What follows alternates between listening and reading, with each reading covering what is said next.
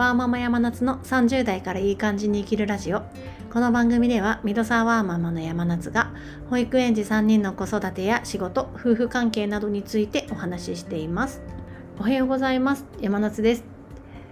昨日はですね私の仕事が夜遅くまであったので夫があのお迎えから寝かしつけまで全てを担当したんですけれどもまあ、我が家そういうことがちょくちょくありまして私が夜遅い日は夫に夫がして、まあ、夫が遅い日は私がしてっていう感じで交互でやっている感じなんですけれどもその話を友人とかにするとたまに「えー、夫で夫で」っていうかパパで寝るのすごいねみたいなことを言われることがあります。で結構パパでパパじゃ寝ないママじゃないと寝ないってよく聞くんですよね。それで私自分の、まあ、1人目が生まれた時のことを振り返ってみるといやそういう時期あったなっていうふうに 思い出しました。よくそういう友人とかにどうやったらママじゃないと嫌がなくなるの？みたいな風に聞かれることがあるんですけども自分のその自分がママだじゃないと嫌だった子供がパパでも OK になるまでの過程をちょっと久しぶりに思い出してみてその話を今日したいなと思っています。我が家は上の子が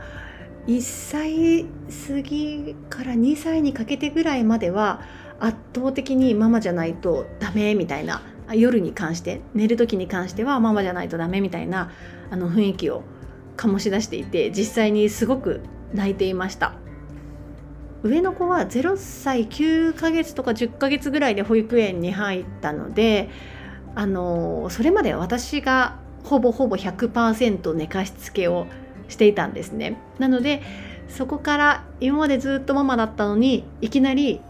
パパが登場してみたいになった時に、まあ、まあパパよりママがいいっていう感じになったんだと記憶しています。でママがいいあ、まあ、私が家事とかをしていて夫が寝かしつけをするっていう時に、まあ、すごく泣くわけなんですよね。寝室にこもった後もまあ何十分とかと泣いていて。で結局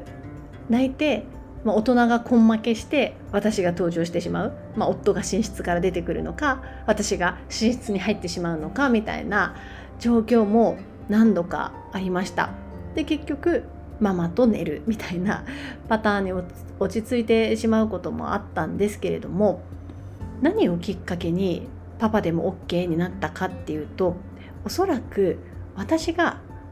家にいないっていう状況をなるべく多く作ることだったなと振り返ってみて感じています。私はあの1人目の復職後もう結構出張とか夜遅くまでの現場仕事みたいなことをしていたのでそうなると、まあ、私が物理的にいないので息子の目にもあのママっていう存在が夜入らないわけなんですよね。なので私がいない時はもう結構比較的すんなり諦めがついて寝ていたと聞いています。なんですが私がいない時はすんなり寝るのに私が家にいて私が家事とかをしていて夫が寝かしつけに入るっていう風になるとまたママがいいみたいに逆戻りしてしまうってことが結構あったので私は今日寝かしつけをしないぞって決めたら私はも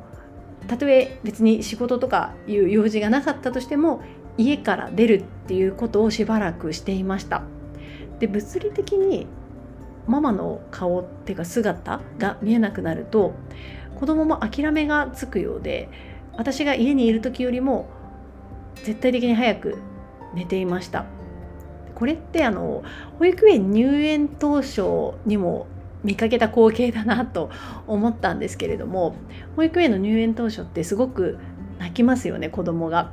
親の存在親の姿が見えている場所ではめちゃくちゃ子供が泣いていて親は後ろ髪を引かれてあかわいそうだなって気持ちであのあどうしよう去り去ったらもっと泣くかなみたいな気持ちでああ申し訳ないなみたいな気持ちであの保育園を後にするんですけども親が見えなくなった瞬間にケロッとして遊び出すみたいなのってあの保育園入園後あるあるだと思うんですよね。そして実際我が家の子供3人ともそうだったと保育園の先生から聞いています子供って賢いので親がいる場所まあ例えばママがいいんだったらママがいる場所ではママに対してアピールするために泣いたりわめいたりするんですよねきっと。なのでママがいないもう泣いてもわめいてもママには伝わらないっていう風に悟った瞬間もう省エネモードに入ってもう割り切って寝るみたいな感じできっとそういうことを多分理解して分かっていると私は一連の息子の寝かしつけのやり取り1人目の時の寝かしつけのやり取りをあの経験して感じています。なのでママじゃないと寝ないを打破するためにはママがいない状況を作ることママが家にいないっていう状況を作ることが一番効果的なんじゃないかなと感じています子供の泣き声が聞こえない場所にいると、まあ、ママとしてもすごく何て言うんでしょう。家で例えば子供寝かしつけ夫がしていて子供が泣いている泣き声を聞きながら家で読書をするよりももういませんって言って 外に出て読書をした方が比べ物にならないくらいリラックスできるなと思いますし、まあ、子供にとってもママがいるっていう風に分かってたらやっぱりアピールしたくなっちゃうけれどももうママがいなければもう仕方ないと諦めて寝るだけなのでお互い何て言うんでしょう省エネになって、まあ、結果オーライと思って、まあ、そんな申し訳なく思う必要もないんだなってあの自分に言い聞かせて本当に子供がどう思ってるかはわからないんですけれどもきっとお互いにとって良い時間だろうっていうことで罪悪感なく家を出てよしということにしていました。ちなみに1歳の我が家の双子たちは生まれた時から私と夫がほぼほぼ半々ぐらいのレベルで寝かしつけをしていたのでそこまでママママみたいにならずにこのまま2歳を迎えるんじゃなかろうかという感じです。やっぱりそう思うと